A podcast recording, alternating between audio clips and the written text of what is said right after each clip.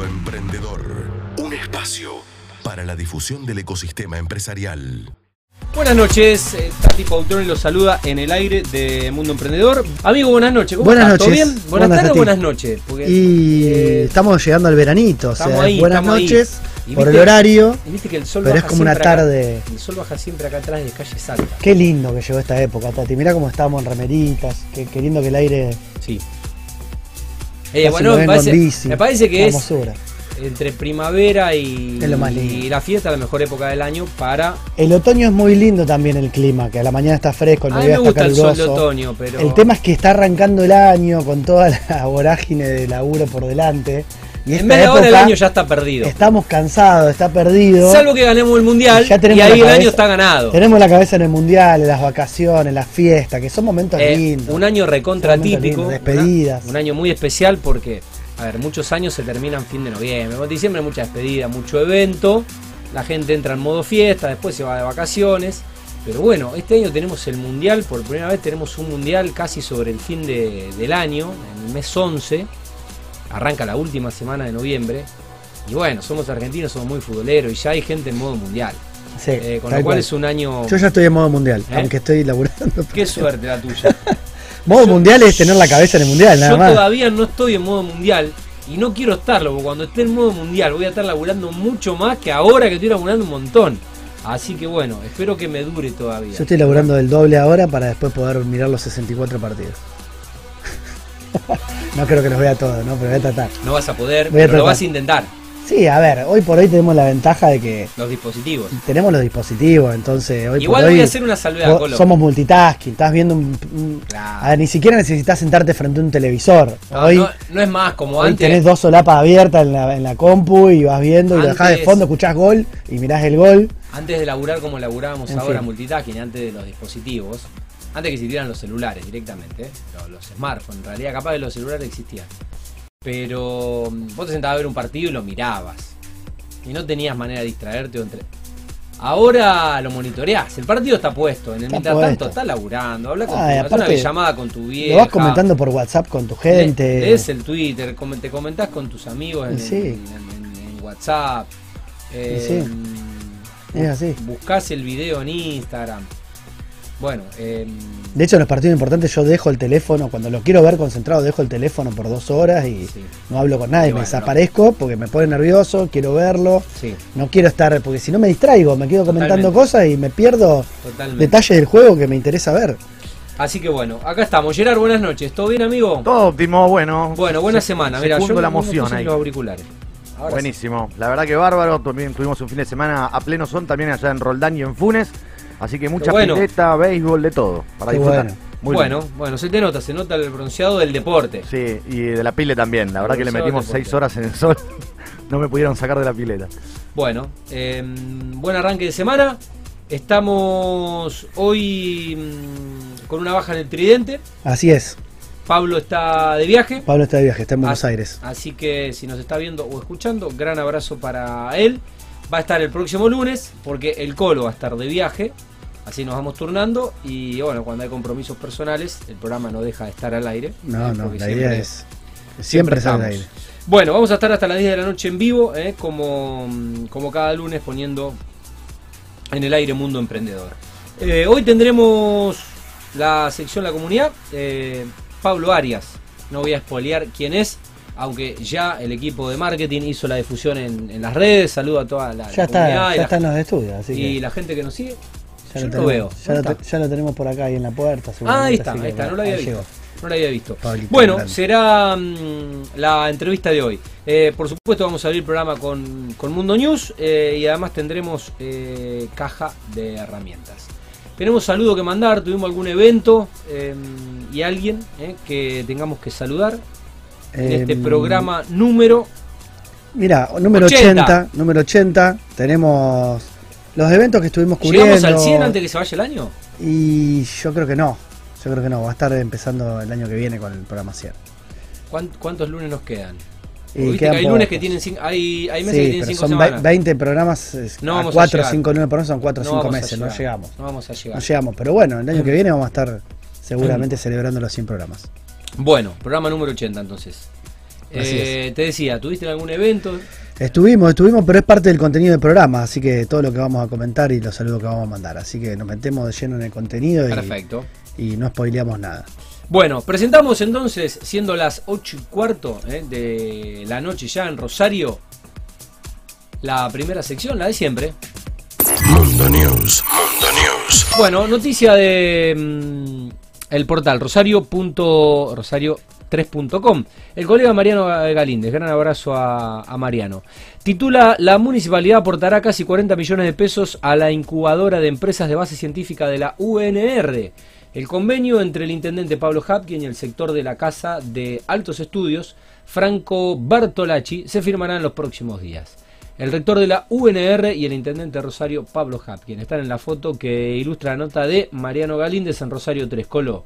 Bueno, Así qué buena es. noticia. Sí, hay tres noticias hoy que están todas vinculadas, todas tienen que ver con el ecosistema emprendedor rosarino y muchas de ellas con financiamiento que recibió la ciudad proveniente del Ministerio de Producción o de Ciencia y Tecnología de la Nación para volcar a distintas cuestiones, como decía, vinculadas al ecosistema local.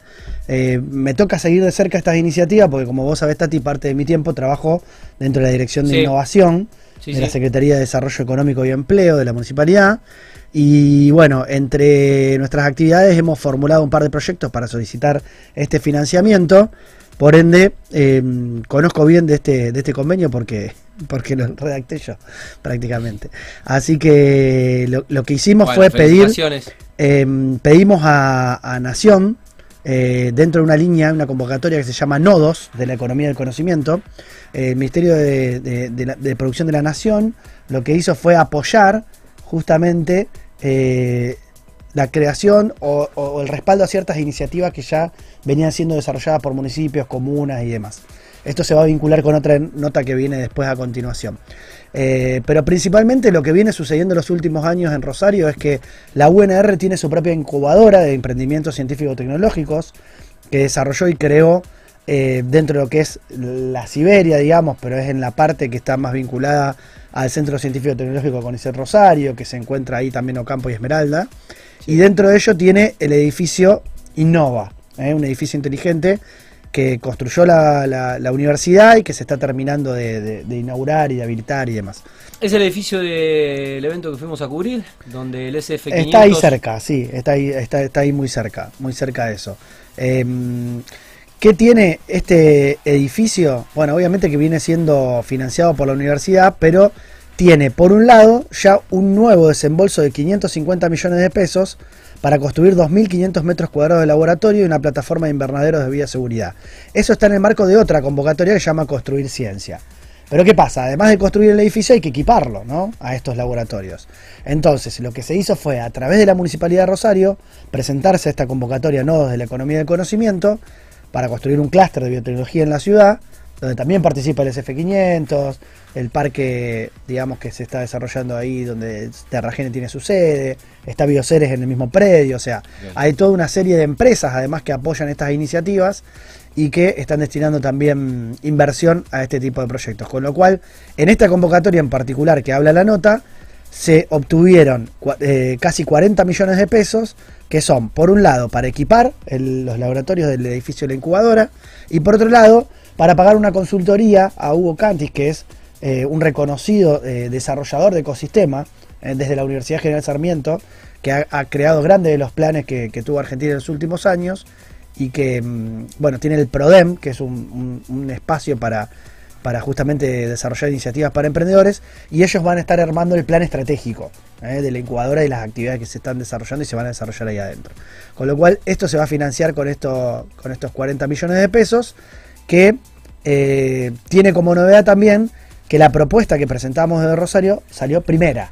O sea, de todos los proyectos que se bueno. presentaron, quedó primera eh, en cuanto a la claridad de la, de- de la presentación y bueno, lo que se está tratando de hacer acá. Como verás, no es fácil construir una incubadora, un edificio, laboratorios, equipamiento, eh, vinculación y desarrollar toda esta actividad. Se requiere de distintas líneas de financiamiento, del trabajo múltiple de diversos actores, en este caso la municipalidad, que junto a la UNR hoy tienen muy buena, digamos, afinidad política, entonces se está trabajando mucho en conjunto. con ellos, con el Consejo Municipal y demás para apoyar estas iniciativas. Así que de eso se trata esta, esta primera nota de las tres que están muy vinculadas y que estamos comentando. Bueno, felicitaciones. Eh, pasamos a mm, decano de la prensa argentina, el portal de la capital. La ciudad puso en marcha la red de emprendedores de Rosario. La red cuenta con un plan anual de actividades de capacitación, mentoreo y asistencia técnica para emprendedores y formación interna para las instituciones que forman parte. Así es. Bueno. Este es otro, otro proyecto, digamos, que fue financiado también por la Nación, que se llama Redes para Emprender. ¿eh? Y dentro de lo que son las redes para emprender, eh, lo que se hizo fue juntarse con todas las instituciones del ecosistema rosarino que ya veníamos trabajando juntas, por ejemplo, la competencia de planes de negocio, actividad cuya final es ahora el, 17 de noviembre, eh, y seguramente vamos a tener a los emprendimientos ganadores porque uno de los premios es que puedan tener su nota de difusión acá en el programa. Em, y lo que hicieron estas instituciones, bueno, obviamente la municipalidad de la cual formo parte, pero también participan el Polo Tecnológico, la ADER, que es la Agencia de Desarrollo de Región Rosario, que funciona también en el edificio del CIDEL de Maipú 835, eh, donde está también nuestra secretaría, la Universidad Nacional de Rosario, también la Universidad Abierta Interamericana, la Universidad Austral, que tiene su cátedra también para emprendedores, y la Fundación Endeavor, que son las que venían trabajando en todo lo que es el ecosistema rosarino, eh, pudieron, o pudimos, mejor dicho, obtener financiamiento para seguir coordinando esta red y actividades específicas. Eh, em, hay una coordinadora eh, que va a tener una función remunerada, que es Carolina Gásquez, que también forma parte, em, damos una clase junto entre la competencia de planes de negocios, una profesional muy reconocida también dentro del ecosistema. Em, y por ejemplo, en el evento de lanzamiento que se hizo ya la semana pasada o la anterior, se presentaron varios emprendimientos Estuvo Juan Segundo Remondino de Buldata, Lucas Jardina y Leo Aragües de 6.1 Pales Reciclados de Biomasa, Alejandra Moreno de BioExam, Healthcare y Jerónimo Aguilar de Atemporal. Muchos de los proyectos tienen que ver con el triple impacto. Es un foco interesante. Buldata, por ejemplo, había ganado la competencia de planes de negocio en el 2021 em, y tenía que ver con eh, hacer más eficiente y aumentar la calidad de la producción del ganado bovino a partir de la recolección y entrecruzamiento de los datos, generando un banco de datos genético eh, y aplicando después inteligencia artificial. Eh, bueno, Temporal es un proyecto que trabaja en la creación de lentes eh, de sol reciclados a partir del, uso de la madera y trabajan con una cooperativa. y con artesanos del norte de Santa Fe, es decir, que es un proyecto que tiene a, su vez impacto social e impacto ambiental, porque los árboles son reforestados y provienen de emisiones es un, proyecto súper interesante. Después también eh, 6.1, que bueno, justamente lo que hace es recuperar los pallets usados, eh, usados y los que, que habitualmente ese proceso se hace como una actividad muy informal y de baja escala. Y ellos ofrecen una doble ventaja. Los recolectores de esos pallets les permite la posibilidad de sumarse como protagonistas de los emprendimientos y las empresas y les aseguran un volumen de abastecimiento acorde a las necesidades y la formalidad que los protocolos de, este tipo de actividad demandan. Y por parte de BioExam Healthcare buscan garantizar el acceso a la información sobre genómica humana, estudios genéticos y análisis bioinformáticos aplicados a enfermedades raras y oncológicas. O sea, todo esto es lo que se viene eh, en materia de medicina de precisión. Súper interesante el proyecto también. Es decir, que una reunión donde se vino a presentar eh, bueno, las nuevas actividades de la red eh, vino gente del Ministerio de Nación de Buenos Aires, Alan Plumer, que tengo el gusto de conocer, que le mando un abrazo también. Y bueno, eh, se puso en marcha ya este proyecto coordinado con fondos de nación. Así que hay buenas noticias para el ecosistema emprendedor, no solamente de la ciudad, sino de la región para, el año próximo también. Bueno, nos quedamos en el portal de la capital, nota de la colega Patricia Martino, eh, bioenergía, un cambio de matriz desde el interior es el título de la nota, empresas, startups e investigadores vinculados a la industria productora de energía en base a fuentes renovables analizaron las potencialidades del sector en la primera cumbre federal de bioeconomía. Así algo, es. Algo vi en las redes. Andaba el amigo Emi Nucci por ahí. Sí, exacto. Esta nota es de este fin de semana, pero en realidad el evento se desarrolló a fines de octubre fue el 26 y 27 de noviembre. Rosario fue sede de la Cumbre Federal de Bioeconomía, organizada bueno, por el gobierno de Santa Fe, pero también eh, eh, bueno, estuvieron eh, un montón de empresarios exitosos y también de universidades, científicos del CONICET y demás. Por ejemplo, en materia de bioenergía estuvo Manuel Ron de Biofor Energía, José Porta, director de Porta Hermanos. Porta Hermanos es la empresa, por ejemplo, que hace el alcohol, eh, muy reconocidos de Córdoba, y entre otras cosas hace el Fernet 1882, por ejemplo. Ahí va. La misma empresa. ¿no? Hace un destilado, un derivado de- de- del alcohol, obviamente. Máximo Gauto, socio gerente del IGNI, Juan Faciano, pre- presidente de la Cámara Santafesina de Energías Renovables, Mariela Berjans, ingeniera electricista y máster por la UBA, y Fede Pucharello, gran eh, emprendedor rosarino también, que tiene a Rosario Bioenergy entre, entre sus empresas. Y bueno, eh, se habló mucho de la puesta en marcha de Renovar, que es un programa nacional de abastecimiento de energía eléctrica a partir de fuentes renovables. ¿eh? Y, de, y de distintas cuestiones que tienen que ver justamente dentro de lo que es la bioeconomía en general, con foco en bioenergía, que es un poco lo que habla esta, esta nota. Es decir, que en este congreso se habló de toda la potencialidad que tiene la región en materia de biotecnología en general, pero también se habló de bioenergía, porque obviamente los combustibles fósiles ya están agotados como modelo y se está tratando de eh, mejorar en este aspecto. Hubo gente también de la Dirección Nacional de Generación Eléctrica de la Secretaría de Energía de la Nación.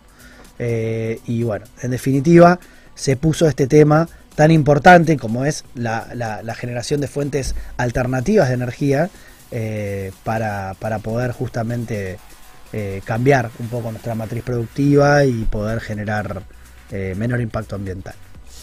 Bueno, esto fue Mundo News. Eh, tres noticias a destacar de Sí. los últimos días en los ecosistemas, eh, a, nivel, a nivel local y más allá de circunvalación. La comunidad. Bueno, lo presentamos a Pablo Arias, fundador de Jamaica y presidente de la Asociación de Profesionales de Marketing, eh, que nos viene a contar todo sobre marketing digital y sobre el PEM, eh, el evento que realizaron la semana pasada en el City Center. Fue el pasado miércoles y me habían invitado y lamento enormemente no haber podido ir. Supongo que debe haber sido una bomba pero bueno, por cuestiones personales no, no pude pasar. Muchos amigos eh, que ya me habían hablado del evento y me hablaron muy bien, así que bueno, por lo menos lo tenemos a Pablo para que nos transmita algo de lo que mm, bueno generó este eventazo la semana pasada. Buenas noches, el gusto de conocerte, bienvenido al, al programa. Pablo, ¿cómo estás? ¿Todo bien? Muy bien, buenas noches. Gracias por la invitación. Ernie, un gusto, Tati. Y a toda Bueno. la audiencia. Bueno, la, la primera pregunta de la nota, ¿de dónde y cómo lo conoces al Colo? Trabajando y eh, relacionándonos en el ecosistema de marketing y negocios de, de la región, que es un poco lo que están hablando antes. ¿Cuán- cuán- ¿Cuánto hace que, que lo conoces y te recordás? el- Yo me acuerdo bien, ¿eh? Ahora el, mo- el momento, el evento. No tengo ninguna duda. Seguro en algún evento. Es posible, pero... A ver, las- tirá. Tirá yo después. No, ahí va, ya me acordé. Eh, Fue a través de una persona en común. Claro, hace Un siete, amigo. ocho años conformamos la primera comisión del Exacto. interior de la Cámara de Comercio Electrónico. Me tocó la suerte de ser el primer director del interior en la CASE. Y nos, cuando nos propusieron la idea de armar la comisión, tratamos de replicar en, en Rosario lo que Mm. eran las comisiones de la Cámara de Comercio Electrónico en Buenos Aires. Y había una comisión de retail, otra de logística y había Ajá. una de legales. Eh, y dijimos, bueno, vamos a, a buscar a los mejores referentes de legales de, de la y ahí te región. y lo Colo. Claro, y de Mati Merlo, que Exacto. es un, un Así amigo fue. común también. Y ahí llegaron. Y, Y- y ahí, y ahí- y ahí se conocieron. Así fue. Bueno, Sí, Mati ya venía participando de la, de la PMKT de alguna manera, acercándose. Eh, pero bueno, ahora después vamos a contar un Bien. poco más de esa historia. bueno, vos Rosarino, sí, sí, sí. ¿cómo ha sido tu recorrido? ¿Qué, qué estudiaste? ¿Cómo te fuiste metiendo en el ecosistema? Bueno, yo creo que el- la chispa o el, el gusto por el marketing lo tengo mucho antes de haber estudiado. De hecho, terminé ter- terminando la carrera, valga la redundancia, bastante grande. Sí. Estudié mm, marketing en 2002 y trabajaba mucho. Yo trabajo desde los 16 haciendo un poco de todo. Sí. y la verdad que la, en la vorágine y en, en el descubrirse eh, del adulto Sí. me tiró más trabajar que estudiar, entonces Ajá. alejé y recién, casi 10 años después, retomé. Así que estudié marketing un poquito, hice mucho venta, marketing idóneo. Claro, pero digamos, está bien.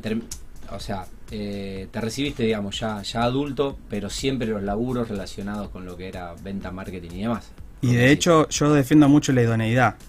En ese tipo de cosas. El marketing, no, no solo desde la, denom- la denominada calle, ¿sí? que eso por Sí. ahí es un poco relativo, pero el, el negocio, viste que se dice mucho que los MBAs hay que, hay que esperar un poquito para hacerlos, por ejemplo, Sí. cuando termina la carrera y después se profesionaliza con, con la experiencia. Bueno, yo creo que el marketing tiene mucha experiencia, ahí me vino bien, de hecho yo eh, vendí, hice distribución de electrónica casi 10 años Ajá. y eso fue una buena escuela. Eh, para que tenga una referencia, la primera web de e-commerce la hicimos en 2004.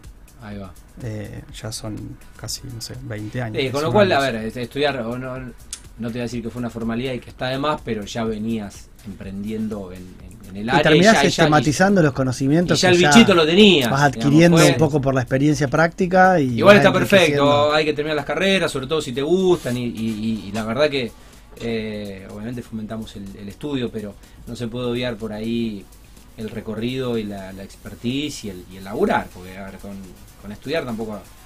Las dos cosas son importantes. Quedamos, pero nos quedamos, no- no- nos quedamos- Claro. nos quedamos en casa. El, el fundamento, el, entender el por qué era la, de qué iba la cosa está bueno y la, y la universidad sirve para eso también.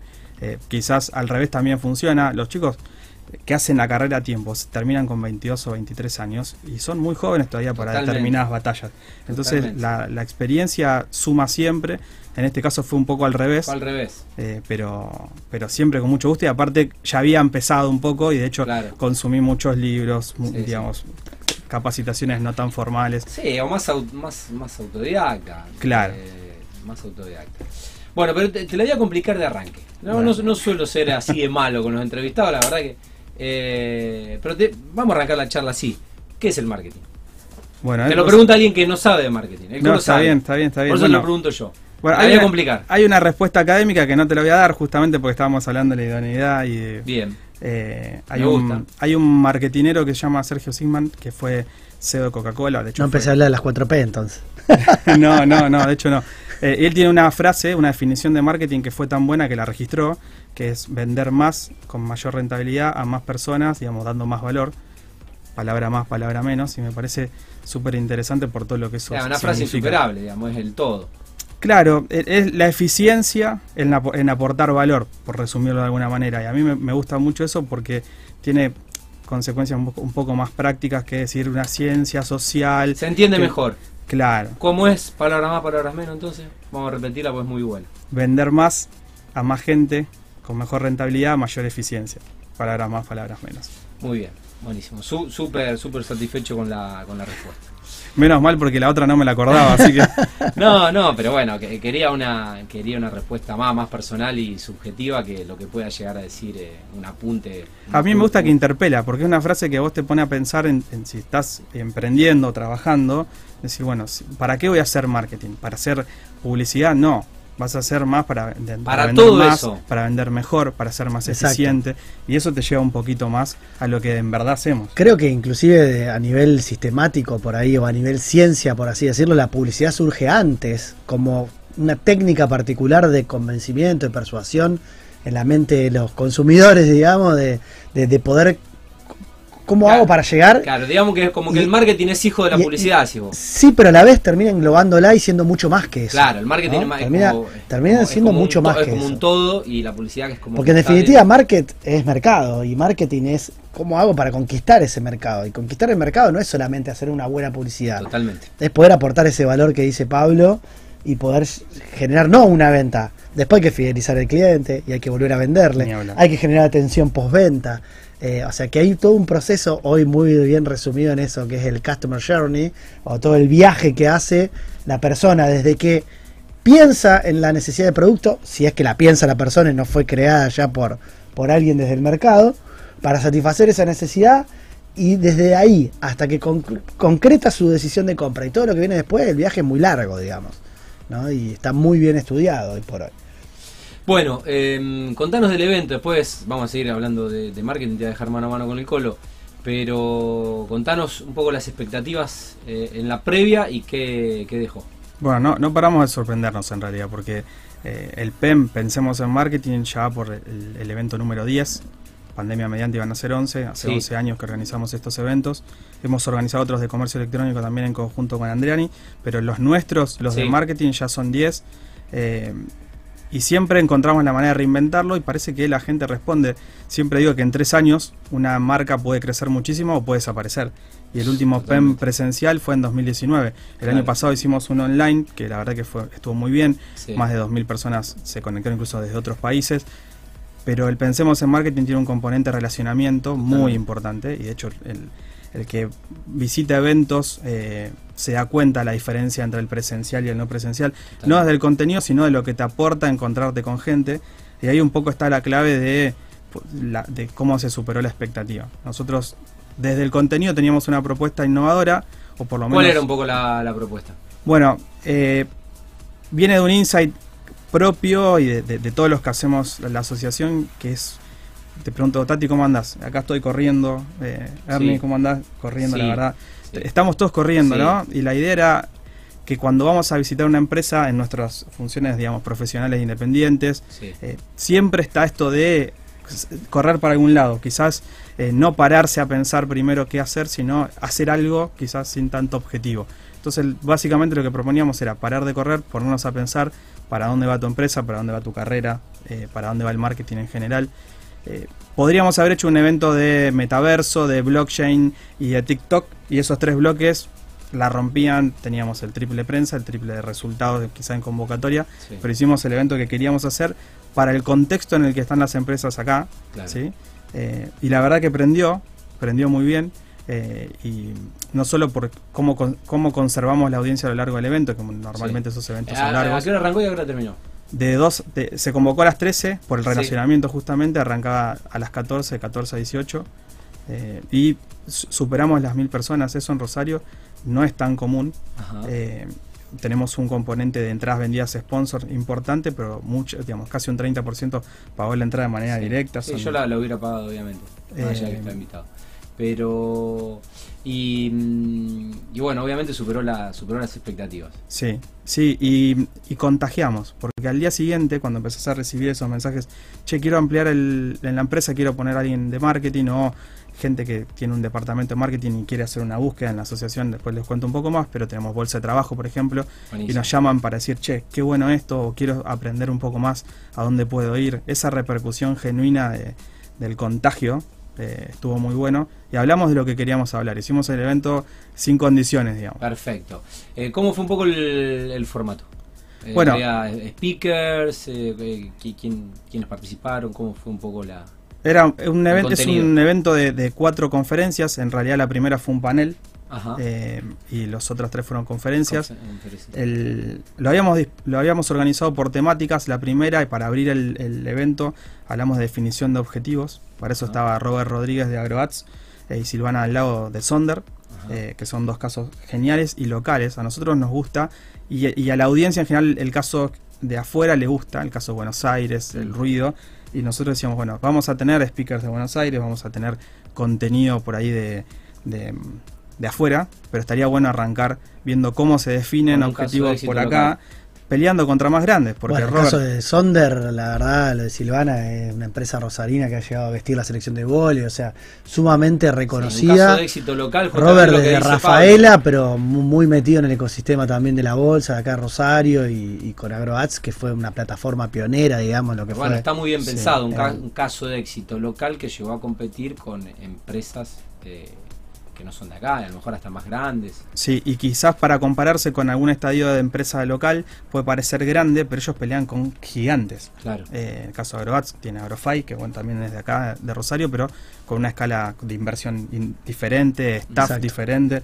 Silvana con Sonder lo mismo, o sea, estamos hablando que compite con marcas internacionales. Claro. Así que ese panel estuvo muy bueno y le pedimos que nos cuenten cómo definen objetivos en este contexto tan extraño. De hecho, nosotros hablamos de contextos de incertidumbre, marketing en contextos de incertidumbre de hace 10 años. La idea es salir un poco de echar la culpa al contexto, pero sí, Sí. entender cómo se gestiona Claro. desde ese contexto. Sí, Eh, presupuesto va a faltar siempre. claro, Más acá, en Argentina. Ni hablar. Y de hecho a Coca-Cola también, si le preguntas al CMO de Coca-Cola, te va a decir yo quisiera tener un poco más de presupuesto. Obvio. Entonces la idea es ser eficiente de nuevo, ¿no? Hablando de eso Claro. de la definición. Los, a nivel objetivos estuvo buenísimo, nos contaron un poco cómo, cómo van articulando. Después vino Eduardo Argueta, Edu Argueta, un académico zarpado en, lo que es marketing, formado en, el exterior y fue uno de los miembros fundadores de la asociación, así que fue un doble gusto para, para nosotros. eh, hablando un poco de cómo construir la estrategia para lograr los objetivos, eh, cómo se trabaja la cultura organizacional para que ese CEO, dueño, gerente, eh, la, en la escala que querramos ¿no? de la empresa, puede contagiar al equipo para llegar al- a cumplir los objetivos con frases como el optimismo no es una estrategia que me encantó eh, y mu- muy llevado, o sea, arrancó muy en la teoría y lo llevó a un nivel de práctica que estuvo realmente contagió y fue una de las charlas que, que más feedback positivo tuve y la verdad todas estuvieron muy buenas, pero fue marketing puro en un evento de marketing, eso me, me gustó mucho. Eh, y después del coffee, que hicimos un coffee extendido para dar, para dar espacio al networking, porque nos parecía que era, sí. era importante volver a encontrarnos todos y que se encuentren, y eso. Y también hubo mucho feedback de eso. Ahí llegué yo. Yo siempre llego al networking, a la charla. El Colo llega gente. del Morphy, no sé cómo hace. Voy, voy a esa parte nomás. no, bien, estuvo zarpado todo, pero, pero el, el tema de networking Bien. siempre es clave. En un evento así, escúchame, había mil personas de las cuales vas encontrándote con caras conocidas todo el tiempo. Sí, además gente que va cambiando de, cambiando de rubros, cambiando de empresas, cambiando de marcas. Pasa un montón eso. Ni Sí, hablar. y bueno, es mucha experiencia que se va acumulando entre un año Ni y hablar. otro. Y eh, después, ¿cómo, cómo completar Y después volvimos con un poco de contexto. Santiago Olivera es el CEO de Yanan Rubicam, una de las agencias de publicidad más grandes del mundo. Crack total, aparte Showman la tiene clarísima. Habló un poco de cómo hacer contenido y creatividad en este contexto, no, no económico, sino de cambio de paradigma en cuanto Sí, a la comunicación. consumo cultural. Tremenda la, la, la- digamos, la ¿Están charla. grabadas las charlas? Están grabadas, estamos en proceso de edición, estimamos Ahí. que en 15 días va a subir. Genial. Yo La, recomiendo, vamos a, las vamos a mostrar.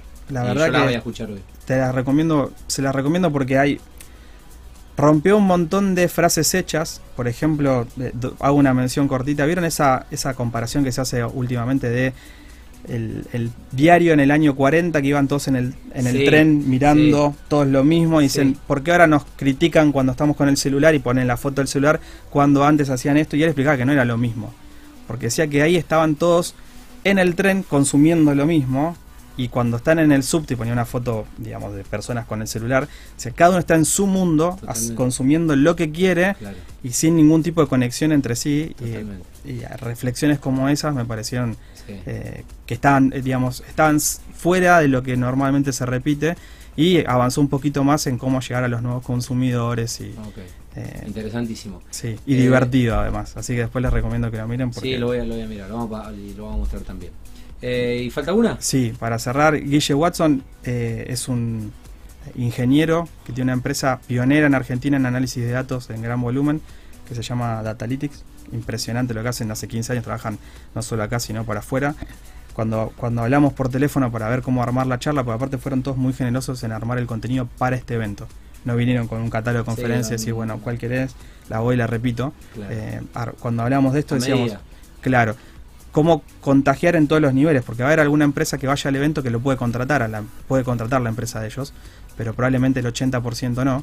Entonces, ¿cómo hacemos datos cuando no tenemos el- presupuesto para contratar un consultor? Y desde un Excel o cómo, cómo elegir los datos para tomar decisiones, porque está uno escucha hablar a cualquier persona relacionada con el- los niveles de negocio medios o altos y todo dicen que toma decisiones data driven y todas estas cuestiones relacionadas Sí. con verdad y decidir y la Sí, realidad es que en la muchas práctica pymes o muchas empresas que no tienen acceso a tampoco a ese servicio. Y el criterio para tomar decisiones, aunque tengas la billetera, no, no viene con la factura. Entonces, entender cómo decidir en función de eso eh, es, es crítico.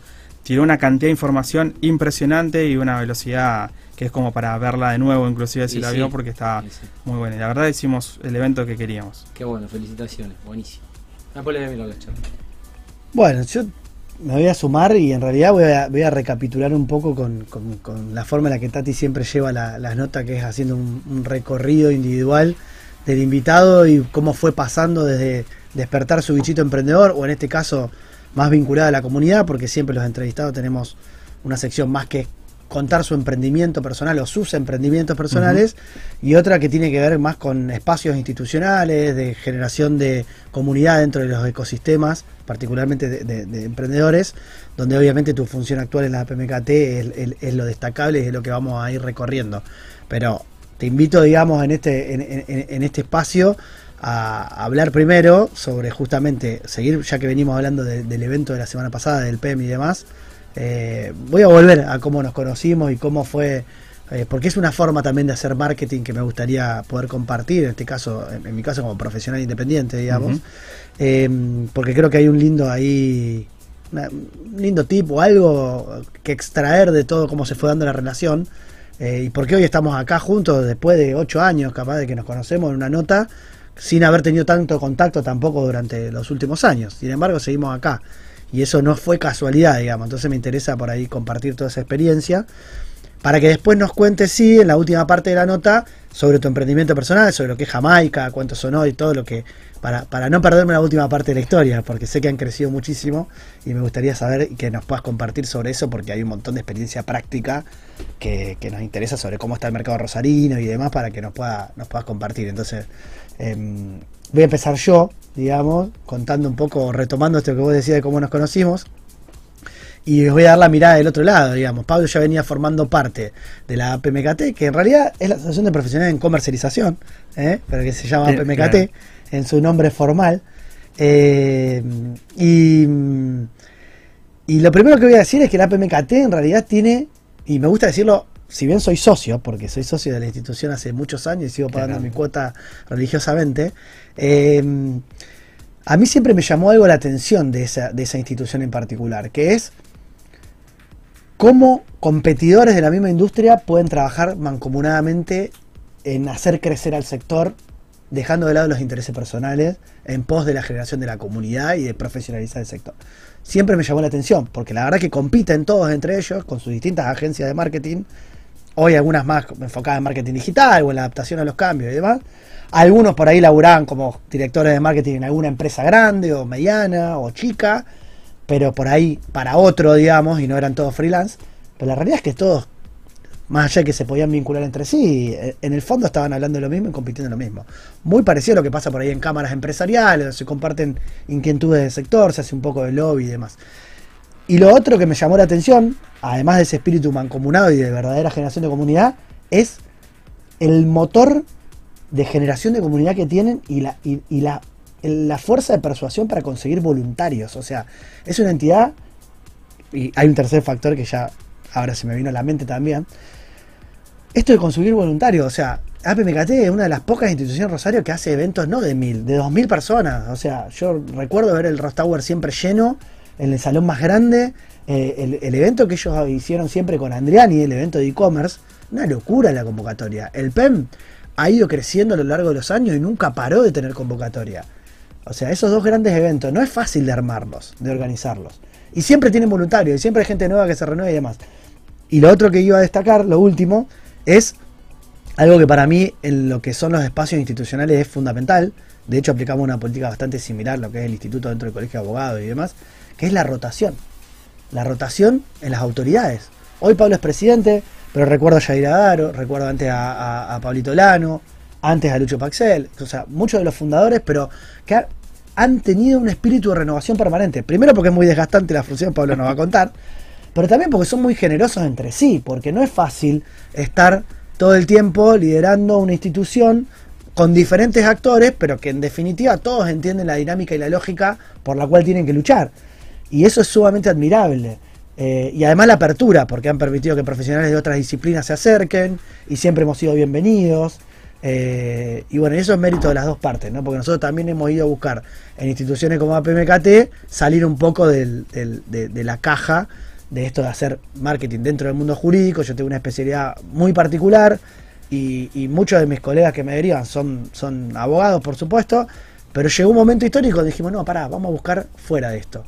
Y ahí aparecieron dos instituciones simultáneas, una que ya existía, que era la PMKT, y otra, gracias a Pablo, que fue como nos conocimos, inmediatamente la creación de la, de la, comisión local de la, casa, de la cual Pablo fue el primer director, de la cual también formamos parte como, como estudio jurídico, siendo uno de los pocos estudios, o el único que estábamos interesados en, en salir a promocionar nuestros servicios, pero también aprender muchísimo, tanto de marketing como de comercio electrónico. Cosas que eran incipientes y para nosotros desconocidas. Entonces, a partir de ahí, insisto, vuelvo a cómo nos conocimos, porque en realidad nos conocimos a través del trabajo institucional que ellos hacían, y nosotros de, nuestra, de nuestro estudio, con nuestra empresa, con Mati y demás, que fue él en realidad el pionero en que ya venía haciendo una diplomatura, en realidad, eh, sí, la diplomatura de marketing digital de la UAI, Que fuimos profe. que, que vos eras profe y todos, muchos de los chicos de PMKT eran profes. eh, y ahí cuando Mati me cuenta ese proyecto y yo lo conozco, porque yo tampoco lo conocía dentro de la profesión, o sea, nos hicimos amigos porque rápidamente entendimos de que era por ahí, que había que salir a, vincularse. Y, enseguida le digo, no, pará, acá le falta la parte legal a, la, diplomatura. Hay que meter estos temas porque son, están muy vinculados a lo que nosotros hacemos con marcas, con, con contratos vinculados y demás.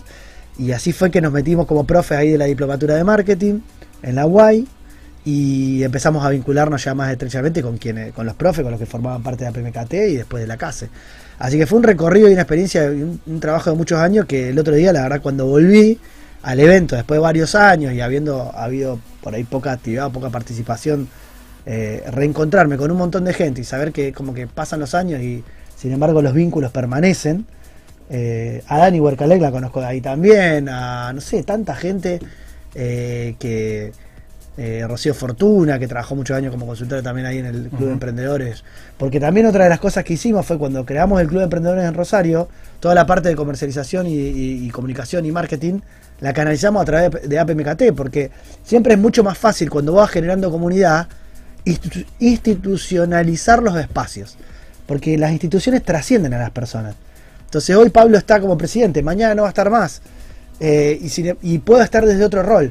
Pero cuando vos los vínculos los generás a nivel institucional y desde espacios institucionales, son mucho más duraderos en el tiempo, porque trascienden a las personas. Eh, y, y como vos decías, Tati, puede que los profesionales de marketing cambien de empresa y ahí vos revalorizás el vínculo personal Claro. y empezás a generar vínculos a la inversa. Entonces es como que todo se va retroalimentando. Eh, y eso es lo que quería decir de APMKT, porque para mí hoy el objetivo de la nota principal era que la gente conozca APMKT, porque eh, realmente es una institución modelo que ha tenido sus vicisitudes, sus vaivenes, como todas, pero que mantiene una línea. Y para mí la línea es una conducta ética, son profesionales voluntarios, que se matan laburando por, por, profesionalizar el marketing, con un gran objetivo que nunca se logró cumplir, que era colegiar, o sea, generar la matriculación para los profesionales y poder distinguir la paja del trigo y poder decir, mira, en realidad nacimos para que los vendedores de humo no aparezcan por acá. Para que firmar eh, un plan de marketing Bueno, pero eso también se fue, ha hecho- eh, fue, fue se ha hecho por alguien, digamos. Pero eso lo lograron a partir del trabajo eh, consciente, Claro. donde, donde en realidad la propuesta de valor de cada uno de ustedes y en conjunto pueda diferenciar a los que realmente hacían las cosas bien o con ganas de profesionalizar el sector respecto de quienes no tanto, digamos, ¿no? Así que para mí es un, un honor tener esta nota y aparte es un reconocimiento a algo que, que a mí me abrió muchas puertas, me abrió muchísimas puertas, el solo hecho de vincularme con ellos. Y aprendí un montón, porque realmente toda la inquietud por el marketing y, y la forma en la que me relaciono con mis clientes, emprendedores y demás, es porque aprendí un montón. Y gracias a, a ese tipo de eventos, el, e-commerce o, o- o- los PEM eh, y estar en contacto con ellos, así que vaya mi agradecimiento a Pablo y en, y en nombre de Pablo y de actual presidente a todos los, con, los- con los- aquellos con quienes me he relacionado y de los cuales he aprendido un montón, ¿no? Ya muchos los mencioné, pero pero bueno, hay, hay un montón más, hay un montón más. Eh, Eso que último que dijiste del denominador común, creo que responde también al tema de cómo se consiguen voluntarios en una organización, que ser voluntario es muy desgastante. Eh, y también eh, son ciclos. Es raro que un voluntariado dure tanto tiempo, porque uno va teniendo objetivos diferentes a nivel carrera. Entonces, quizás en algún momento uno quiere generar re- redes, en otro quiere generar conocimiento, y eso va, va cambiando, inclusive las instancias de la vida de cada uno van cambiando. Entonces, es, eh, nosotros planteamos que haya siempre una retroalimentación, que el valor sea de las dos partes, que uno como organización podamos recibir algo del voluntariado, pero el, vol- el voluntariado se lleve Claro. también algo. Lo que viene a buscar. Dar para recibir. Que, Claro. que no para todos los Y no siempre da igual. bien la cuenta de los dos lados. Y eso también forma parte del aprendizaje. Porque quizás eh, como política somos muy abiertos y de hecho no, tengo más que intentar replicar lo que, se- lo que pasó conmigo. Digamos, cuando yo empecé en la asociación hace 11 años atrás, no tenía ni el recorrido profesional, eh, ni el conocimiento y un montón de cosas, como nos pasa a todos a lo largo de nuestras carreras, y han sido muy generosos, digamos, la, la rama fundadora de, de la asociación extremadamente No lo mencioné a. Gastón Santiago, otro gran referente. profe- de fundadores. profe de profes. Crack, pero aparte crack. Sí. Crack y crack como persona también. Una humildad tremenda. Bueno, y, y creo que tenemos, hemos tenido suerte también. ¿sí? Que se han juntado eh, personas con, con muchísimo don de gente, más allá de la profesión. Y que esto que decías del humo o de. que la verdad que es un estigma que tiene el marketing en general. Porque funciona como chivo expiatorio, ¿no? Eh, en- quizás por no.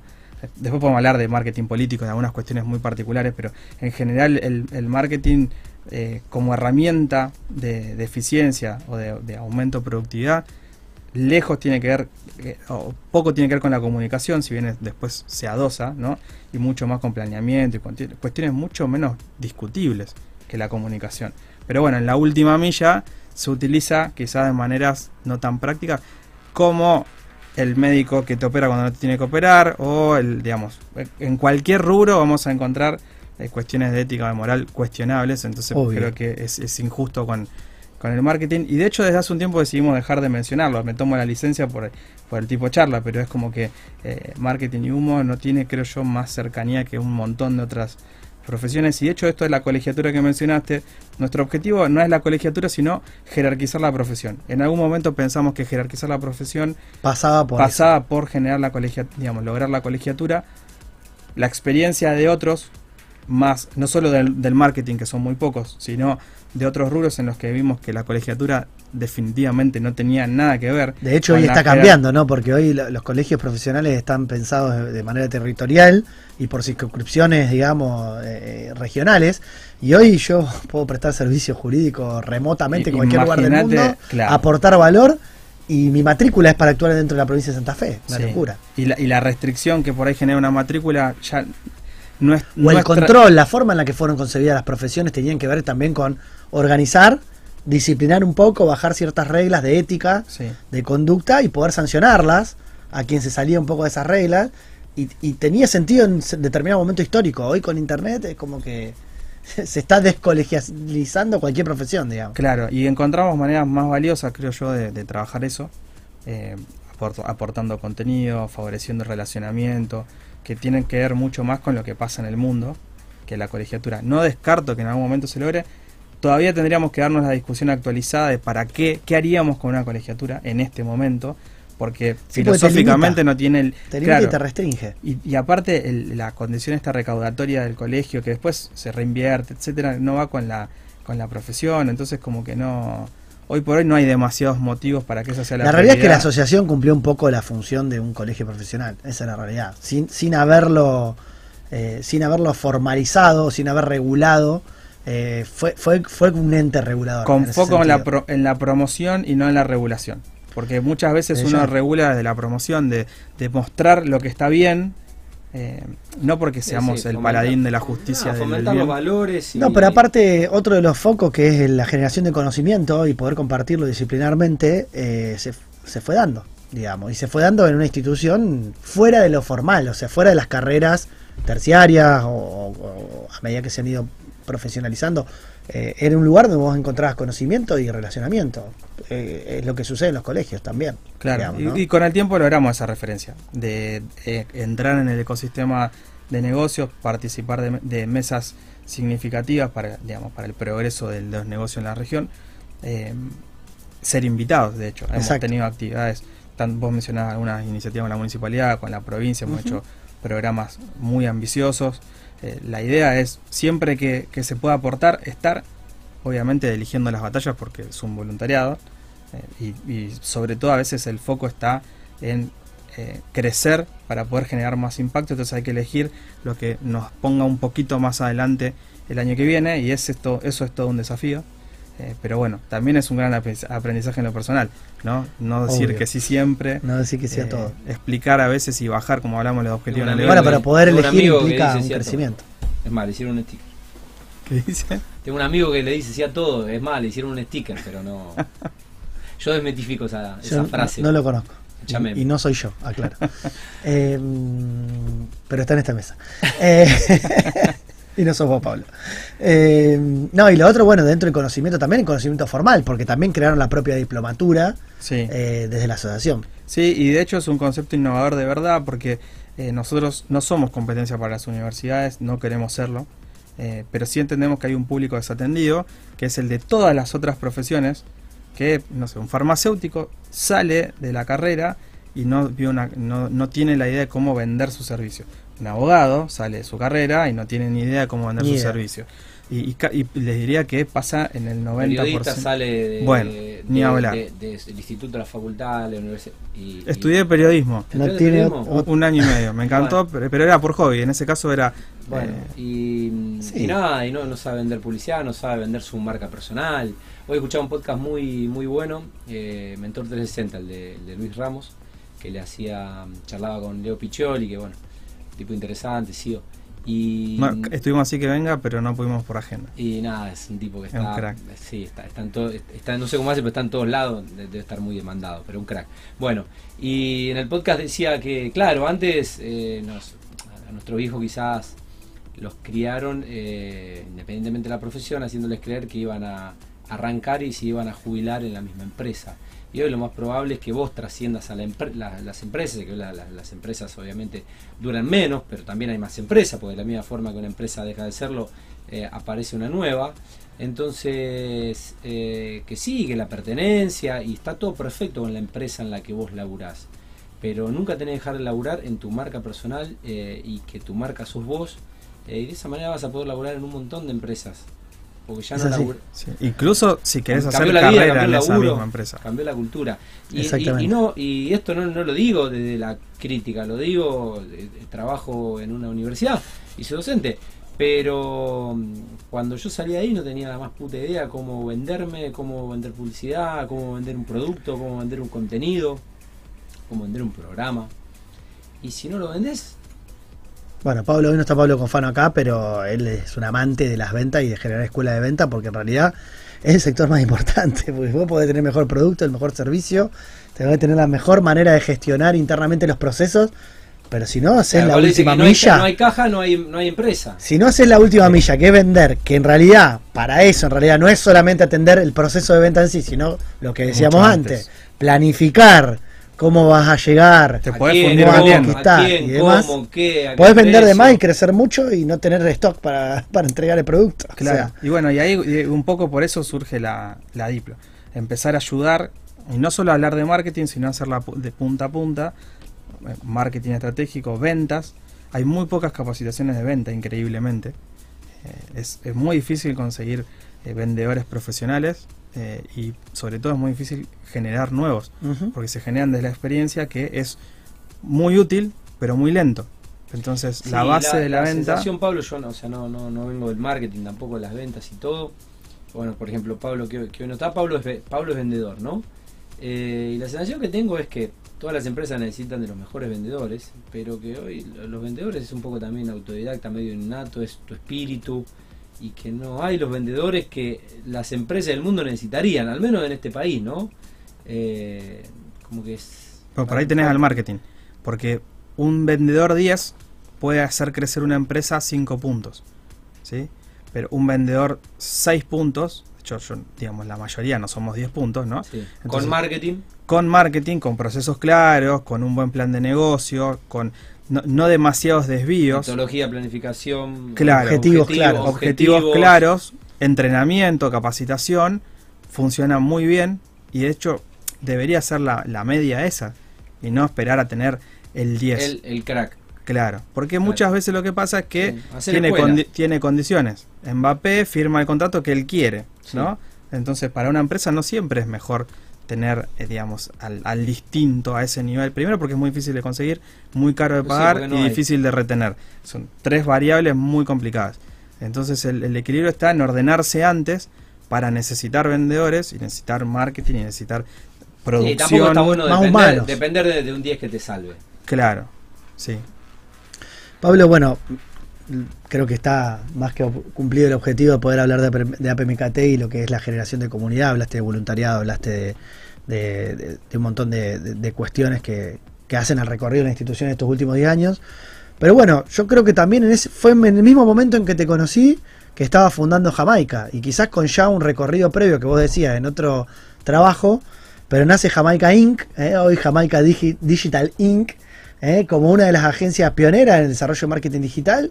Eh, y contanos cómo fue ese proceso, cómo fue pasar de laburar en la distribución de artículos de a crear tu propio emprendimiento con Joy y con todo el equipo eh, y poder, eh, bueno, crecer y, y contanos cómo fue esa, esa trayectoria también, porque es sumamente importante entender también en qué hacen foco eh, y cómo lograron encontrar una propuesta de valor diferencial dentro de lo que era la industria y cómo pasaron de tener clientes chiquitos a clientes más grandes eh, y, y a sostenerse en el tiempo, ¿no? En, no sé cuánta gente hay hoy, por ejemplo, trabajando en la, en la compañía, pero De manera directa somos 10 y tenemos como un acuerdo, te- desde hace un tiempo les voy a contar, tengo un socio que es Fede Caramela, eh, el mejor socio del mundo mundial, como le digo, Un crack. yo se, lo digo, Fede. se lo digo a él, para, es mi estrategia de retención en realidad, pero es un crack in- infernal. Eh, nos propusimos no, no crecer en volumen desmedidamente, sino tratar de ser mega eficientes en lo que podemos generar con ese equipo. Porque 10 personas eh, es un número, pero te permite tener cerca la operación de una manera en la cual a nosotros nos gusta tenerla. Primero porque nosotros seguimos trabajando operativamente, no solo dirigimos o gerenciamos, sino que estamos operando la, la agencia. Y Eso es fundamental y es algo que yo siempre recomiendo también. Yo también tengo un estudio jurídico chico, boutique, digamos.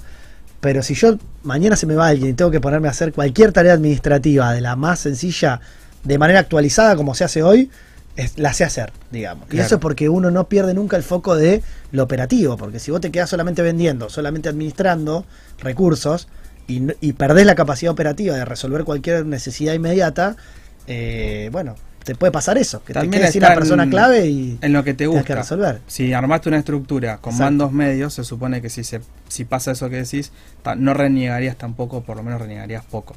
Eh, también quiere, tiene que ver con cómo uno quiere vivir ese Lógico. recorrido y si quiere estar en la operación o no. Yo descubrí con el tiempo que o me gusta o es no, lindo o no porque es sé como hacer todos otro. arrancamos. Y, pero también es lindo porque es como arrancaste, o sea, eh, y es lo que fuiste generando para poder después generar una estructura. Claro, bueno, el formato empresario, eh, digamos, directivo, ah, eh, tiene sus cosas atractivas, pero probablemente me, digamos, Se distancie de aquello que estudiaste. al Claro, y hay gente Se que disfruta más. muchísimo del cambio y de hecho es un gran aprendizaje. Sí. A mí el híbrido me gusta, también requiere cierta cierto foco y cierta, cierta concentración que no, no sé si termino de lograr. Es muy difícil pasar de, de dirigir a operar tres veces en un mismo día. Eh, e- ese, ese tema del multitasking, yo soy anti-multitasking, pero full multitasking al mismo tiempo. Entonces como que sé que hay un montón de cosas que no hago tan bien, pero bueno, se dan de esa manera y ese rol de Sí, porque a veces hay que dirigir... hacerlas. Claro, claro. Y por ahora tenemos esa decisión. Por eso decía, no nos vemos con 30 personas, sino tratando de ser eficientes, quizás 15, poner como mucho. Eh, hemos coqueteado a veces con subir también la retención de recursos humanos la capacitación de recursos humanos en nuestro rubro es muy compleja. Ahora se abrió un poco el juego para contratar gente de afuera, que está bueno, fuera de Rosario, ¿no? Pero también vienen a contratar gente de Rosario. Entonces como que eh, no es que está necesariamente todo mejor dado, sino que es diferente.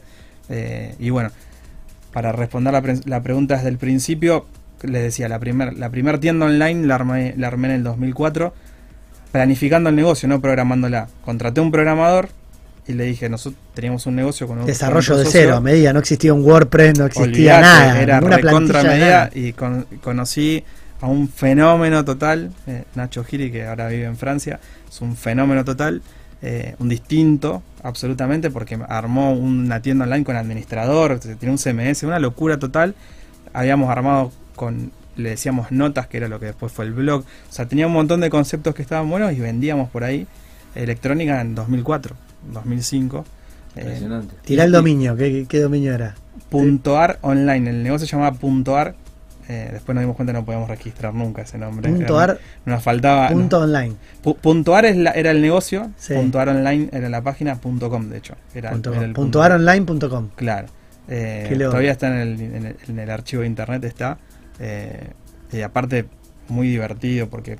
Yo soy de volver loco a los que implementan, ¿no?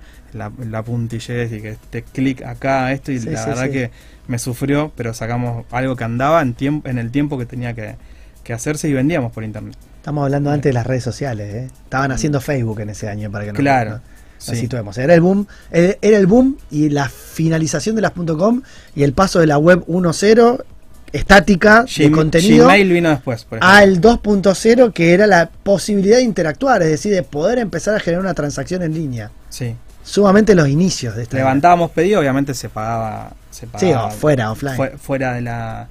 Cuando entregamos producto, la mayoría de la venta era, era local, entonces eso no estaba, pero. Había un carrito ya, podías generar y simular un... Claro, podías comprar, eh, hacía el pedido y nos llegaba un mail con el pedido. Realmente era algo eh, Innovador. no- innovador y poníamos avisos en la capital de papel, pero los mandábamos a la web en vez de al teléfono. Eh, y, es, y era muy loco cuando llegaba un pedido a alguien que no te conocía, porque la, la norma era todavía el boca en boca y el típico negocio físico. Eso, e- ese negocio funcionó bien. Con, con mi socio ese momento, en algún momento vimos como que a él le gustaba más la parte informática, a mí la electrónica, y des- decidimos eh, separar caminos. Eh, yo tengo una, un, un recuerdo muy lindo de esa etapa porque he tenido mucha suerte con los socios que me han tocado. Eh, Nacho era una gran, es una gran persona y cuando vivimos, cuando vivimos todo, un día nos juntamos y dijimos, bueno, nos, vamos a separar, listo, vos vas para allá, yo voy por acá, agarramos todo lo que teníamos, lo pusimos arriba de una mesa, lo, lo físico, ¿no? Sí. Lo acordamos en dos horas y quedó el dólar de la suerte eh, que teníamos en la caja de donde recobrábamos, teníamos el dólar de la suerte. Y, y yo le dije, Nacho, piedra, papel o tijera. Me dice, ¿qué hace? Y agarré una tijera, lo cortó la mitad, él se quedó una mitad y me dio la otra mitad a mí y yo lo conservo todavía. Y me pareció digamos, una manera de escribirla Lo que mejor. fue la relación en la sociedad. Claro, eh, que tenía que ver con caminos, no, no con diferencia. Exacto. Eh, y, y ahí empecé con la, con la electrónica un poco más firme, eh, con representaciones de marca y todo, comercializando, porque básicamente el, el rubro electrónica ya tenés una marca que vendés y es muy difícil estar por encima de esa marca. Claro. Eh, esto pasa con las, mar- con las concesionarias de auto, con las- los brokers de seguros, son mar- se- marcas de segundo plano y de hecho en mi caso no tenía necesidad de trascender y estaba comercializando.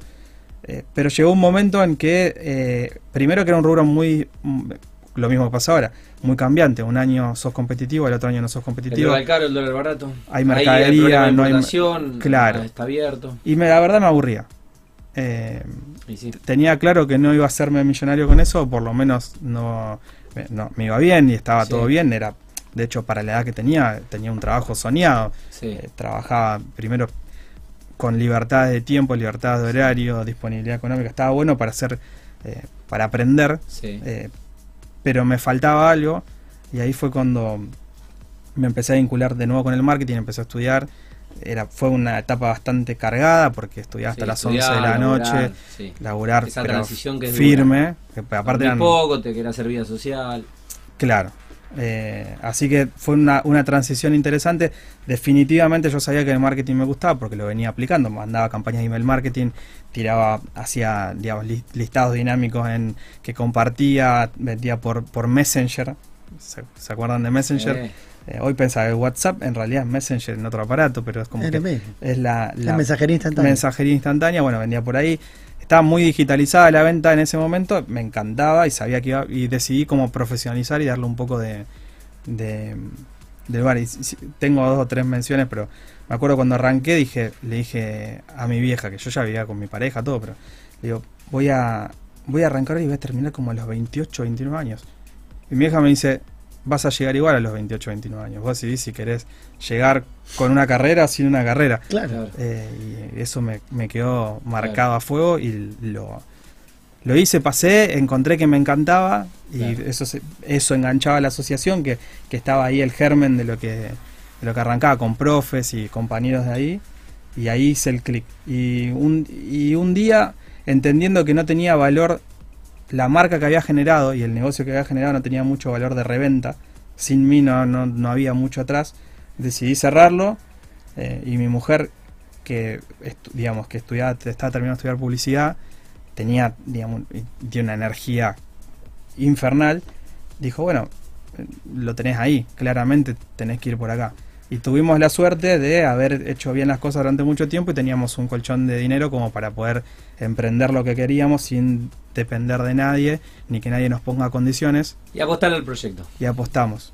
Y fueron dos años que arrancamos los dos solos con una diseñadora eh, negativo, negativo, negativo, negativo, porque nos propusimos, por ejemplo, seguir viviendo como vivíamos, que por ahí no es lo recomendable a la hora de emprender, pero nosotros ya teníamos cierto recorrido, cierta edad, y dijimos, bueno, le metemos con todo, pero no, no, no bajamos. No vamos a intentar contra nuestra calidad de vida y no vamos a, no nos va a absorber el emprendimiento. Para que no nos afecte tampoco emocionalmente, queríamos que eh, si no parecía un castigo el Pero cambio, habían ¿no? hecho un esfuerzo ya, porque a veces uno, viste, eh, eh, asocia emprender a un sacrificio. Y el sacrificio no es solamente me achico gasto, vivo, no sé, me acuesto en el piso porque no tengo cama eh, y cosas. Usted, vos había hecho un recorrido comercial que te había permitido justamente, eh, quizás no desde lo formal, pero había, te habían matado laburando. Claro. Y llegaba el momento de, de matarse estudiando y matarse abriendo el negocio. Entonces, ¿por qué iba a bajar la calidad de vida si, si a lo mejor el, el colchón ese te lo permitía? Era, era poder disfrutar del esfuerzo de lo anterior Claro. y poder ver cómo eso se traducía en una nueva apuesta, en una nueva inversión hacia algo distinto, más de más proyección a largo plazo. Pero me, me parece que, que si hay algo que tiene emprendedorismo justamente es que no hay una historia no hay una receta, cada uno la hace como se le ocurre o de acuerdo a las circunstancias. Pero lo importante es que en algún momento cualquier historia emprendedora tiene un clic, que es esa visión en decir, encontré mi propósito, encontré lo que me gusta. Y a partir de ahí va a ser mucho más fácil alinear todo lo demás, porque lo otro no me hacía feliz. Y hay gente que lo descubre a los 50 años, después de laburar 20 años en relación de dependencia. Hay gente que lo descubre de- desde pequeño. Pero en realidad la pasión es lo que, lo que une y motoriza esta historia de poder decir, bueno, es por acá y voy a apostar a esto. No importa si me va bien, si quizás a la larga tengo que bajar la calidad de vida, porque no. Pero Bueno, yo sé sí, que claro. si voy por acá es más probable que pueda seguir no solamente comiendo todos los días, sino disfrutando lo que hago. El, el criterio acá de, de, mm, achicar o no achicar tiene que ver con la cantidad de condiciones que uno puede soportar. Hay veces que hay que soportar muchas condiciones para emprender. En este caso las condiciones nuestras eran trabajar muchísimas horas, eh, invertir mucho tiempo de nuestra vida en eso eh, y nos parecía suficiente. Eh, hay veces que hay que pelear con todas las condiciones, hay veces que tener la posibilidad de alguna quitarla, eh, fuimos por ese lado. Y la verdad que fue un camino Está bien, pero lo, lo eligieron el camino. Lo claro. eligieron y lo transitaron. Sí, Porque a veces no lo elegís, o a veces el camino que elegís, después termina transitando otro también. Sí. Y, y tam- tampoco le- les voy a decir que ocurrió exactamente lo que planeamos, porque uno cuando emprende también... Es Argentina, Claro, es Argentina. Eh. Y es un proyecto nuevo. claro. Y- Va- y- Y descubriendo. los melones se van acomodando en el camino. Bueno, y resumir en una frase, ¿cuál es la propuesta de valor de Jamaica? ¿Qué es lo que ustedes creen que hacen hoy distinto o mejor que el resto, eh, por lo cual los eligen? O retienen y fidelizan a sus clientes y demás. eh, con un, un mínimo recorrido. Nosotros arrancamos, arrancamos siendo muy generalistas. Básicamente, si querían una web, hacíamos una web. Si querían redes sociales, hacíamos redes sociales. Si querían pauta online, hacíamos pauta online. Campaña de email marketing, como que básicamente por gusto y por, digamos, conocimientos hacíamos un poco todo en un segmento que te puede mandar todo con poco nivel de especialización o con poco nivel de profundidad. Y también hay que situarse históricamente en el contexto, porque esto ya tiene cuánto, 6, 7 años. 10 años. 10 años. Bueno, hace 10 años atrás no había community managers súper especializados en Instagram o en... No, no No, existía el no- no había, o sea, el no estaba realidad es Canva, que, no claro, estaba ni Canva. O sea, Ah. empezó a haber un montón de herramientas, desde, desde tiendas de e-commerce Claro. a plantillas. Eh, plantillas no solamente para programar sin programar, o sea, tipo eh, WooCommerce, eh, que tenés Ah, que bueno, tener algún ni conocimiento Wix, básico. ni- Ni Wix, ni nada. No existía un tienda nube, una empretienda. O sea, Claro. eh, o sea, hay un montón de cosas que no existían como herramientas para poder desarrollar, digamos, esas subespecialidades que fueron surgiendo y quizás en la que... Bueno, la, la generalidad, el generalista tenía más espacio y también eh, había mucha más necesidad de arrancar. Todavía hoy creo que hay necesidad de arrancar, pero bueno, es un mercado mucho más eh, provisto de herramientas para que el mismo emprendedor se pueda autogestionar, eh, que para, yo celebro que sea así, ¿no? Entonces la idea era, a medida que fue pasando el tiempo, empezar a especializarnos y ahí empieza a ver esto de los melones que se acomodan, ¿no? Eh, yo empecé a notar que se, se podía aportar mucho valor en la parte estratégica comercial.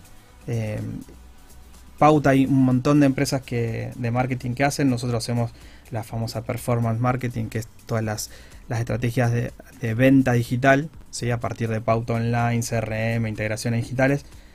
Pero la- el entendimiento del negocio, aun si conseguís a alguien que maneje muy bien las herramientas, no es algo tan común.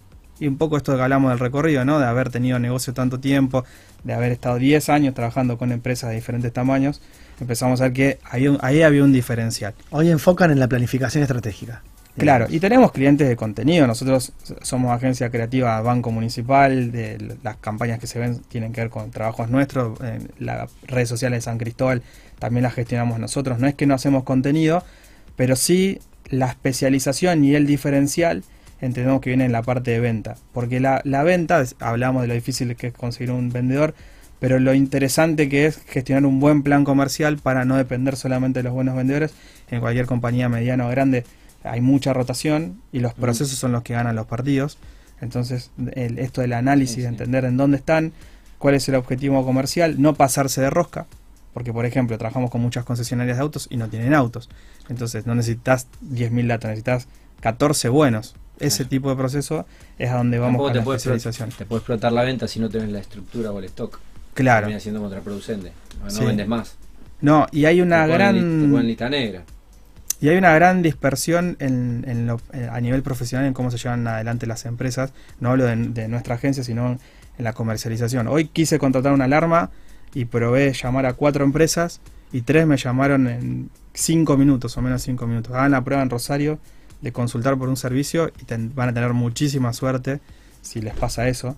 Eh, entonces, como que están, digamos, es muy heterogénea la, la profesionalización en los procesos comerciales y hay muchísimo para hacer y cuando nos, entramos, nos sentamos a trabajar con una empresa empezamos a hacer preguntas que no tienen nada que ver con marketing digital y se nos quedan mirando, pero la realidad es que la campaña es la última milla, la planificación es lo que viene primero y eso es un poco lo que nosotros notamos de que las, las empresas valoran de nosotros y ahí vamos, con un equipo que hace integralidad en algunos casos, pero con el foco en, en la performance y en, y en la venta digital, el proceso de venta digital, que, que aparte sigue, desde mi punto de vista, sigue siendo generalista. N- Nuestro proyecto es ir a una hiperespecialización, que es eso en algunos rubros específicos, y no, no vender eh, tolvas, eh, Sí. tornos CNC, autos.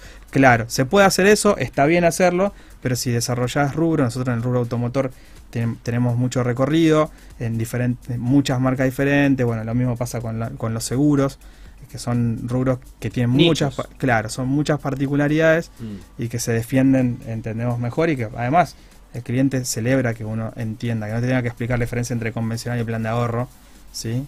Mm. O digamos, de una red de, de venta directa seguro a una venta intermedia con productores. Si entendés esas cosas, se resuelven más rápido los problemas. Tal cual. Buenísimo. Bueno, eh, Jamaica. Jamaica. Jamaica Digital. Mira, ya los estoy siguiendo en Instagram. Bueno, eh, lo liberamos a Sí, Pablo. sí, ya media abusamos de pasadas su ya, tiempo, nos van a matar. Eh, nos quedan un par de tandas. y Le mandamos un saludo ahí a yo y a, todos, eh, a todos los que permiten también que estés acá. A Santi y a Margarita, A tus hijos, mis, a mis dos hijos, que, que ahora cuando llegue van a reclamar. Bueno, Pablo, un gusto en, en- en lo personal conocerte y Igualmente. mm, éxitos con, con Jamaica. Estaremos renovando la, la invitación. Felicitaciones a, a todos aquellos que hacen. Pablo nos va a recomendar un libro. ¿Eh? Ah, perdón, me está olvidando.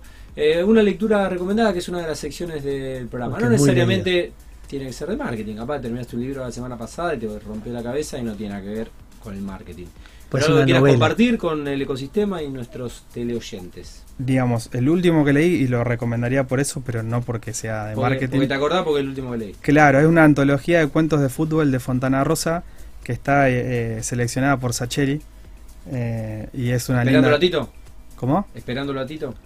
Eh, no, es la, la antología, creo que se llama 20 cuentos de fútbol de Fontana Rosa, una cosa así. Eh, pero está. ah, el negro Fontana Rosa. Es, Crack. Es, a mí me, me Los dos grandes, grandes escritores y grandes escritores vinculados Yo a leí a todos que tocaron el tema de fútbol, ¿no? cuando estudiaba periodismo deportivo. El fútbol, el Eh, deporte. Recuerdo Sí, de hecho, de uno, ahí lo- ahí. Es interesante porque ahí menciona que tiene muchos menos cuentos de fútbol el negro de los que en realidad se cree que tiene.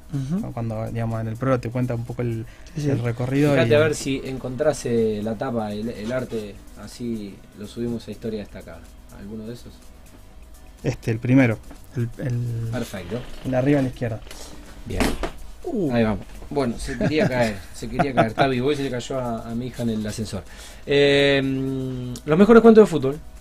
Ahí va. Eh, selección y prólogo de Eduardo Sacheri, libro de El Negro. Tiene el de. Metegol, por ejemplo, el de la película de Metegol. Exacto. Que es Memorias de un buen derecho. Se llama. Es hermoso ese cuento. Eh, Memorias de un buen derecho adaptado y llevado al cine por, Imagínate por que guion de- que dio para una película. Y guion de Sacheri y bueno. dirección de Campanella, o sea, no puede fallar. Ganó un, un Oscar de animación digital, una cosa así. Y bueno, esa dupla, Sacheri y Campanella, que nos llevó al Oscar con El secreto de sus ojos, ¿no? Eh, Fabuloso. que en realidad era la pregunta de sus ojos.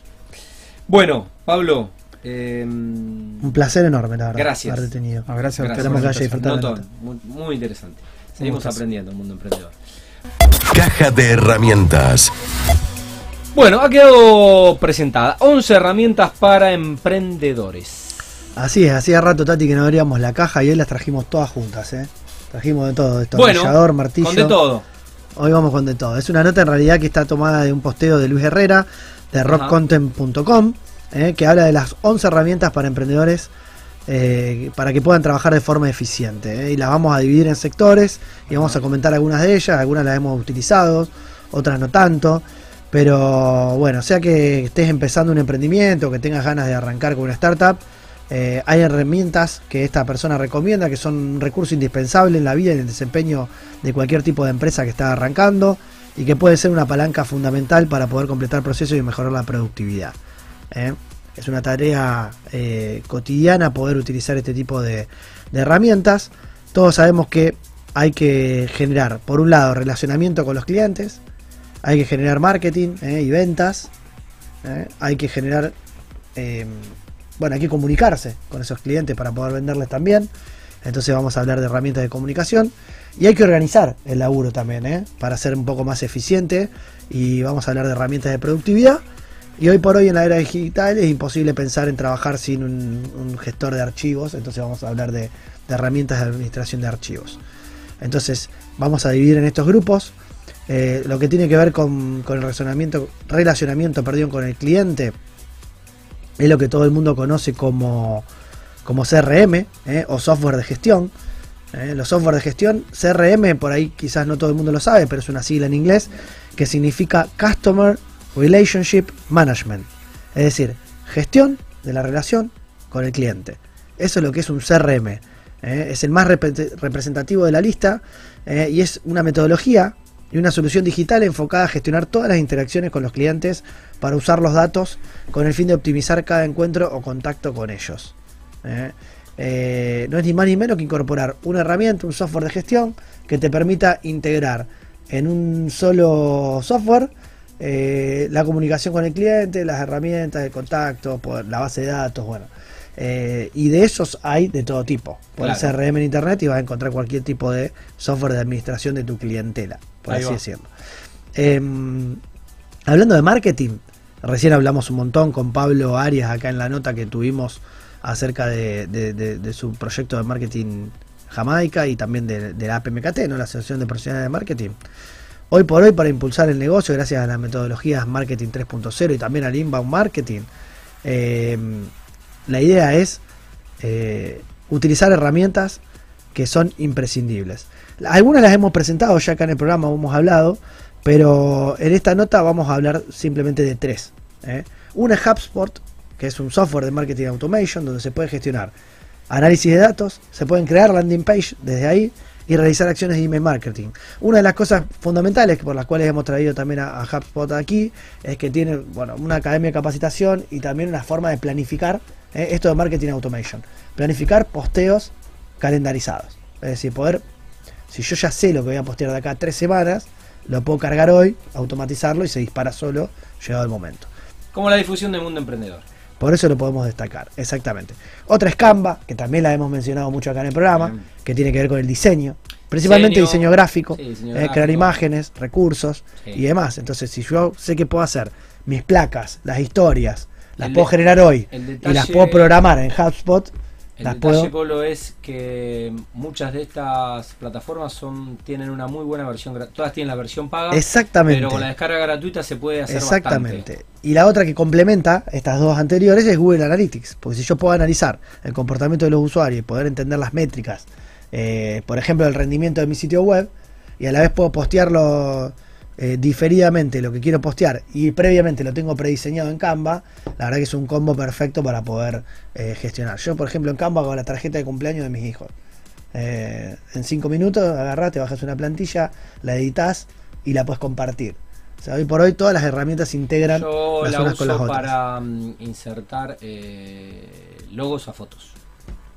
Por ejemplo. Es muy fácil. Si Por lo hago yo ejemplo. lo puede hacer cualquiera. Es muy sencillo. O para hacer, por ejemplo, lo que a veces está de moda, que son estas...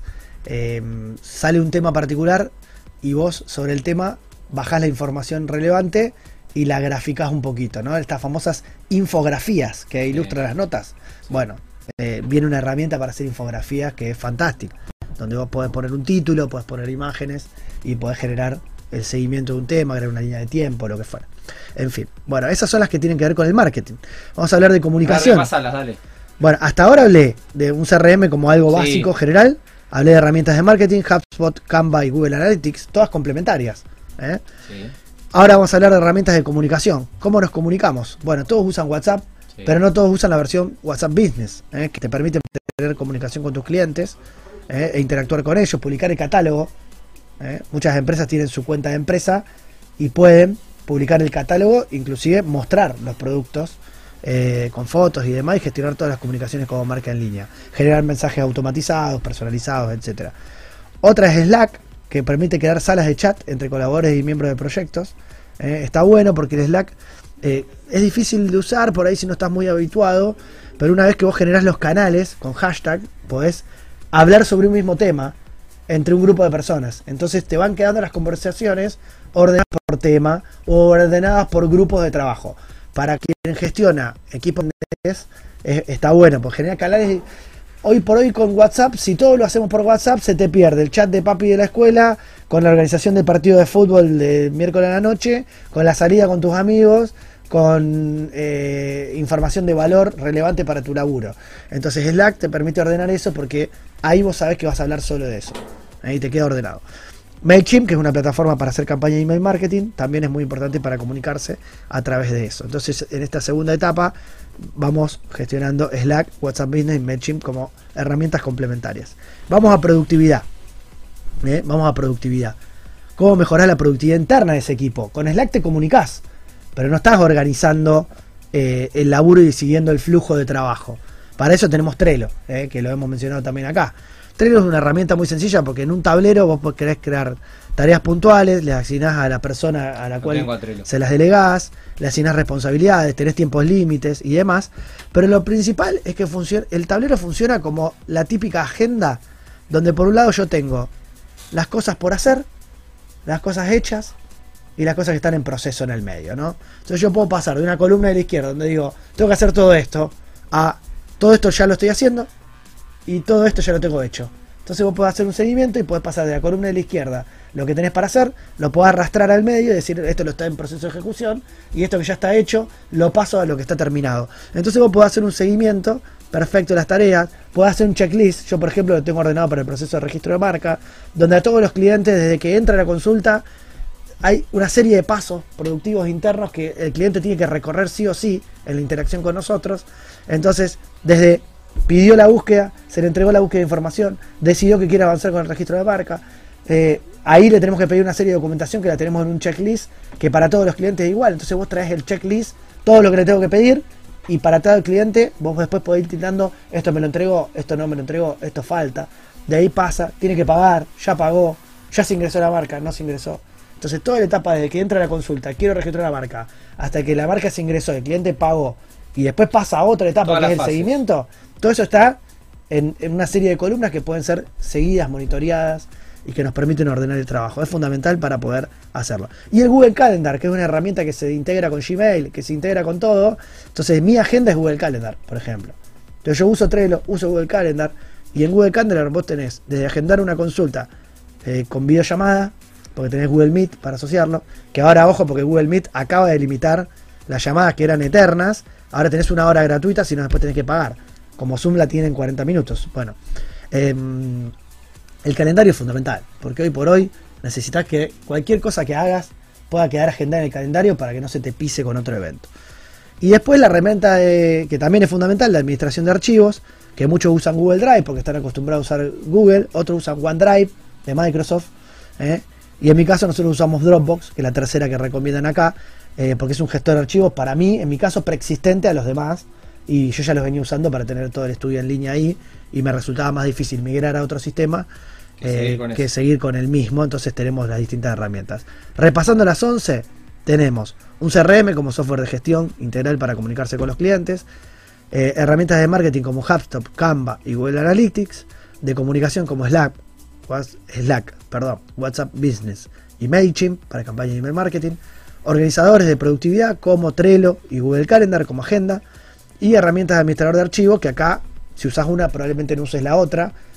Yo tengo que usar todas en realidad Sí, porque joder. hay cosas que las tengo en Drive, porque hay gente que usa Drive y me las comparte. Si usas documentos en línea de Drive eh, y para herramientas de trabajo colaborativo, por ejemplo, que acá no está mencionado, Google Docs funciona de manera fundamental porque vos vas a editar. El problema de Dropbox es que yo abro un archivo y mis socios no lo pueden estar abriendo al mismo momento porque me genera una copia en conflicto. vos- vos lo- Entonces, vos lo, em, En Google Drive vos editas en línea. editas en línea. Entonces tenés un, un doc, un PowerPoint, un Excel, eh, Es cual- más, yo, cualquier eh, estamos eh, los dos en el herramienta. documento, vos vas escribiendo y yo veo cómo vas escribiendo. Exacto. Se va Vamos viendo en tiempo real porque tenés ahí señalada la persona.